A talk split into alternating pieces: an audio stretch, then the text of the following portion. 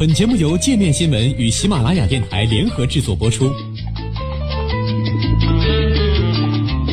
界面新闻五百位 CEO 推荐的原创商业头条，天下商业盛宴尽在界面新闻。更多商业资讯，请关注界面新闻 APP。毒害俄前间谍，俄罗斯嫌疑人表示：“我们是去英国玩。”俄罗斯前双面间谍谢尔盖·斯克里帕尔及女儿中毒的事件。已经引起了欧洲与俄罗斯的多轮外交摩擦，让双方关系再度恶化。而英国警方更是在本月初指控两名俄罗斯情报人员对斯克里帕尔妇女投放神经毒剂。作为回应，被指控的两名俄罗斯嫌疑人本周首次在俄媒上首度发声，否认了英方的相关指控，称自己只是游客。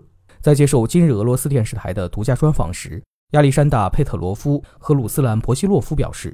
尽管他们出现在英国的时间与毒案的发生高度一致，但他们只是去英国游玩，而非另有目的。此前一天，俄罗斯总统普京曾对此表态，俄方已经确定英方所指控的两位俄罗斯嫌疑人只是平民，而并非情报机构人员。普京还呼吁两位俄罗斯公民出来发声，为自己洗清罪名。九月五号，英国警方在经历了长达数月的调查之后。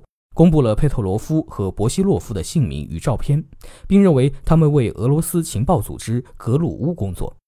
根据英国警方提供的 CCTV 监控录像及调查，2018年3月2号，两人乘俄罗斯航空飞机从莫斯科抵达伦敦。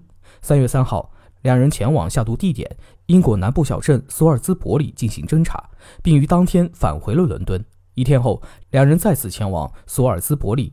并在斯克里帕尔的住所附近逗留。随后，两人返回伦敦，并于当晚飞回了俄罗斯。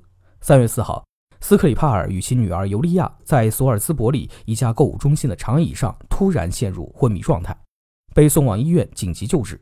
一名在现场查探的英国警员也出现相同症状。英国警方调查后认为系神经毒剂中毒，并将矛头指向俄罗斯。在九月十三号接受 RT 主编西蒙扬采访时。佩特洛夫和博西洛夫表示，英方的指控让他们感到惊讶。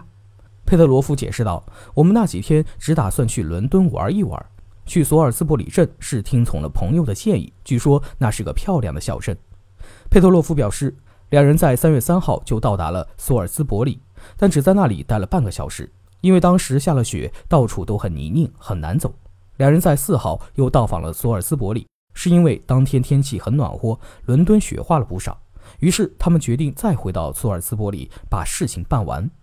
当主持人追问是什么事的时候，佩特洛夫称事情是指拜访索尔兹伯里的大教堂。他表示，两人很早就听闻了索尔兹伯里的大教堂，不只是在欧洲有名，全世界都是。他还提到，这座教堂拥有一百二十三米高的尖顶和钟楼，非常有独创性，也是吸引他们再度前往的重要原因。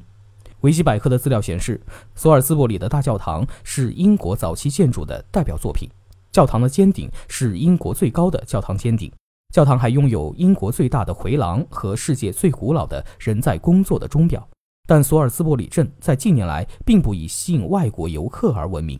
另一位被英国视为嫌疑人的博西洛夫表示，在索尔兹伯里镇内闲逛的时候，他们也许接近了斯克里帕尔的住处，但实在不知道他具体在哪里。